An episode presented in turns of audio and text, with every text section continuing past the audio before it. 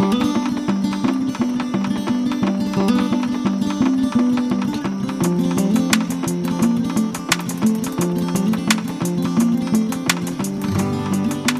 Heidelberger Literaturtage, der Podcast. Heute sitze ich in Rimini, so heißt der Raum, in dem wir diesen Podcast aufnehmen. Tristan Marquardt ist bei mir. Sie sind der Erste, den ich direkt nach seiner Veranstaltung hier im Literaturtagestudio fragen kann, wie war's denn? Weil aus Ihrer Sicht ist das bestimmt nochmal ganz anders, als wenn ein Zuschauer sagen würde, wie es bei ihm im Livestream angekommen ist. Ja, aufregend. Also aufregend in jederlei Hinsicht. Ähm, die Reise jetzt nach Heidelberg war meine erste Reise äh, seit Mitte März, also seit, ähm, seit dem Lockdown. Und als ich erstens erfuhr, dass die Heidelberger Literaturtage trotzdem stattfinden, habe ich mich schon mal gefreut, weil für uns Künstlerinnen und Künstler ist es natürlich eine Veranstaltung nach der anderen ähm, weggebrochen.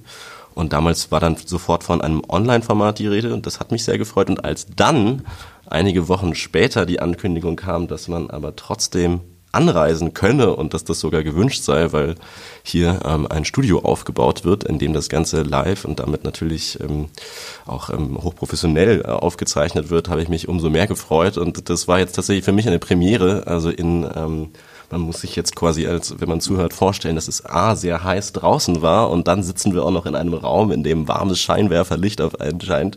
Das war schon, ähm, das waren schon ähm, spannende Bedingungen, aber es hat, es hat, hat großen Spaß gemacht und war für mich eine große Freude, hierher zu kommen was so draußen angekommen ist. Also was ich jetzt sagen kann, und für mich war das auch eine ganz spezielle Situation, weil ich stand vor einem Bildschirm, der ähm, das Bild ausgab, direkt aus dem Studio im Nebenraum ähm, und hörte den Livestream, der nochmal 20 Sekunden versetzt dazu war. Also äh, eine mediale ähm, Überforderung sondersgleichen. Da hatte ich den Eindruck, das ist wie so ein Sprachfeuerwerk.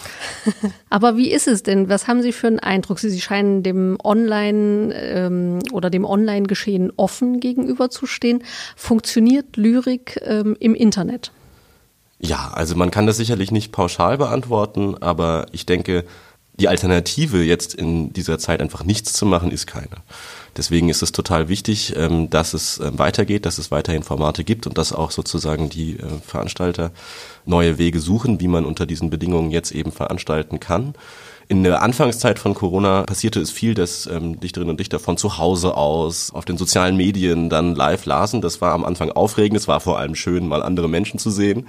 Und ähm, dann stellte sich natürlich aber nach einer Zeit Raum, äh, raus, dass das jetzt nicht trägt. Also dass man jetzt auf Dauer vor allem längere Veranstaltungen jetzt nicht, wenn man da in seinem äh, in seinem Timeline äh, sozusagen runterscrollt, sich anschaut. Deswegen war dann schon für mich relativ schnell klar, dass wenn man es, wenn man es dann sozusagen größer macht, dass es auch professioneller gemacht werden soll und sollte und ähm, dass man eben dann eher in Richtung sowas wie Fernsehen geht. Ich hätte, hätte mir sowieso, das kann ich dazu sagen, gewünscht, dass die öffentlich-rechtlichen Sender mit ihren ganzen Kulturplätzen ähm, schneller auf die Idee gekommen wären, dass das eigentlich jetzt der Zeitpunkt wäre, um Lesungen eben aus der Live-Veranstaltung ins Fernsehen zu holen.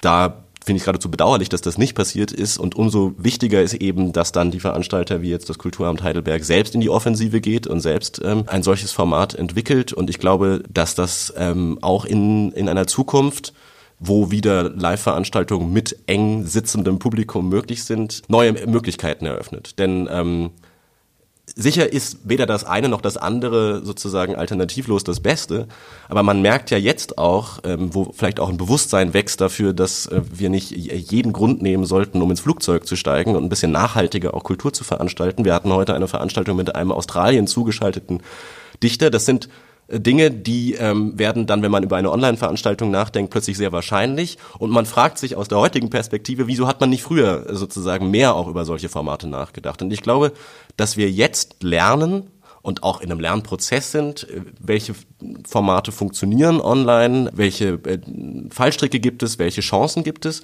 und ich kann mir gut vorstellen, dass Literaturfestivals und Literaturveranstaltungen in Zukunft dann auch mehr Hybride werden, wo man einerseits natürlich den Live-Charakter braucht. Ich vermisse das Publikum und ich wünsche mir sehr, wieder vor dem Publikum zu sein, nicht? Weil die es ist ja bei, geht ja bei Festivals auch nicht nur um die Veranstaltung selbst, sondern um das auch um das drumherum. Aber nichtsdestotrotz glaube ich, dass wir sozusagen mit Online-Veranstaltungen auch ähm, Chancen eben haben, Stimmen zu hören, die wir sonst nicht hören könnten. Und ich glaube, dass es in Zukunft ähm, spannend ist, darüber nachzudenken, wie man die beiden Sachen auch verbinden kann kann. Also ein sowohl als auch statt einem Entweder-Oder.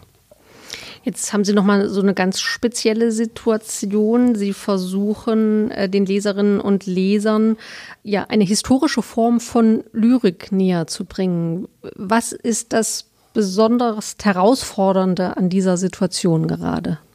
Also, dass man das gerade jetzt äh, auch macht. Also, dass man sozusagen während Corona über das Tagelied spricht, ach, das ändert sich sozusagen, Corona ändert daran, äh, ändert daran nicht so viel.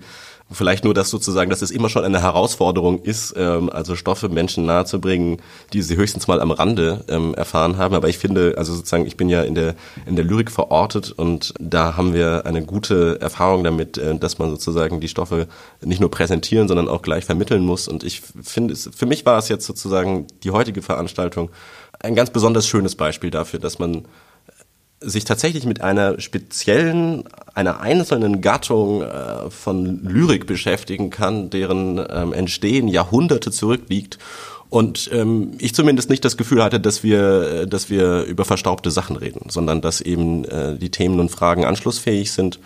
Der Bogen nach Australien mit äh, australischen Dichterinnen und Dichtern, die ähm, eben ihrerseits dann neue Arten des Umgangs damit gefunden haben, war sehr spannend und ähm, da hat uns auch Corona nicht gestoppt.